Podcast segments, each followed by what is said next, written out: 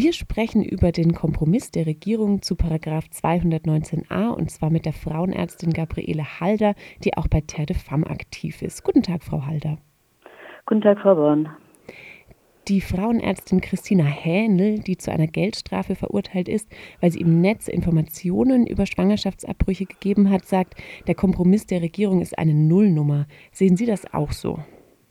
Ja, leider muss ich das genauso bestätigen. Also wir hatten uns ja erwartet, dass das Recht auf Information für Frauen umgesetzt wird. Aber wenn die Bundesärztekammer und wenn die Bundeszentrale für gesundheitliche Aufklärung äh, eine Liste veröffentlicht, dann kommt es überhaupt nicht dem Bedürfnis der Frau nach, äh, Informationen zu bekommen von ihren individuellen Ärzten über deren Methoden, über deren Indikationen. Äh, wir haben auch nicht, was wir erhofft hatten, eine Rechtssicherheit für die Ärztinnen und Ärzte, die diese äh, Arbeit leisten. Das würden wir nur dann kriegen, wenn also dieser 219a gestrichen würde. Wir haben aber auch nicht, und das war auch nochmal eine Erwartung, dass wir eine Sicherstellung von äh, der Verfügbarkeit für den Schwangerschaftsabbruch bekommen. Es gibt eine gesetzliche Verpflichtung des Staates, die Verfügbarkeit sicherzustellen. Und äh, da ist also überhaupt gar nichts davon drin. Sogar das, was man also jetzt erwarten könnte bei dieser Konstellation von CDU, von, von CDU-Lastigkeit, dass der Lebensschutz in irgendeiner Weise umgesetzt wird, ist also nicht äh, äh, so, wie wir uns das vorstellen, umgesetzt. Also das wäre, wenn also eine kostenlose Verhütung wie in England zum Beispiel vorgesehen wäre und das bei einer gleichzeitig also steigenden Kinderarmut. Also wir sind sehr enttäuscht, dass das äh, so gelaufen ist, wie, wie das jetzt äh, veröffentlicht worden ist. Das heißt, Sie fühlen sich als Frauenärztin auch nicht sicher, ähm, mit dem Eckpunktepapier, das jetzt öffentlich ist, zu informieren? Nein, ich fühle mich überhaupt nicht sicher, da, darüber zu informieren.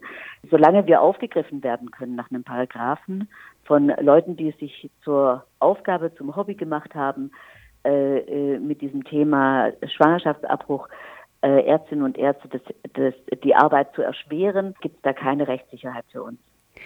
Und was halten Sie davon? Sie haben es ja schon erwähnt, dass staatliche oder staatlich beauftragte Stellen informieren sollen. Das äh, ist für Sie nicht praxistauglich.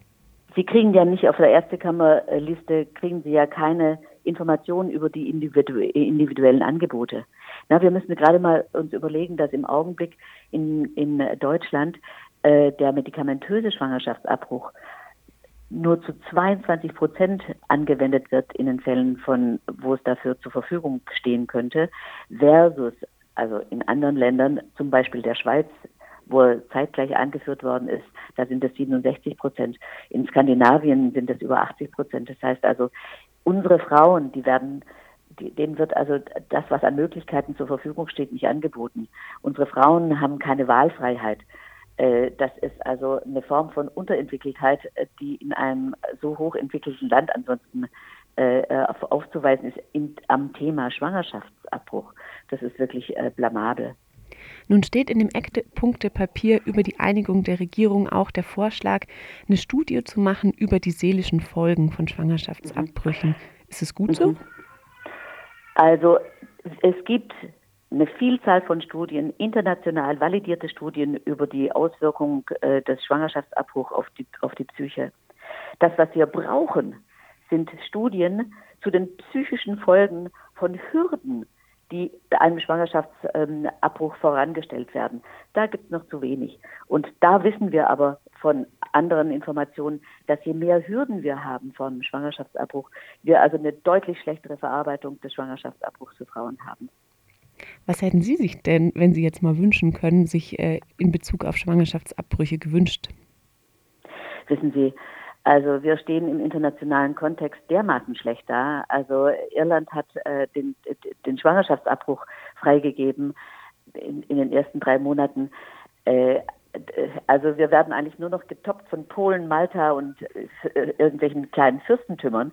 Es ist wirklich blamabel. Also es ist, äh, es ist unwürdig. Also wir sind im europäischen Kontext sind wir einfach sowas an Schlusslicht und äh, das tut mir schon sehr, sehr leid.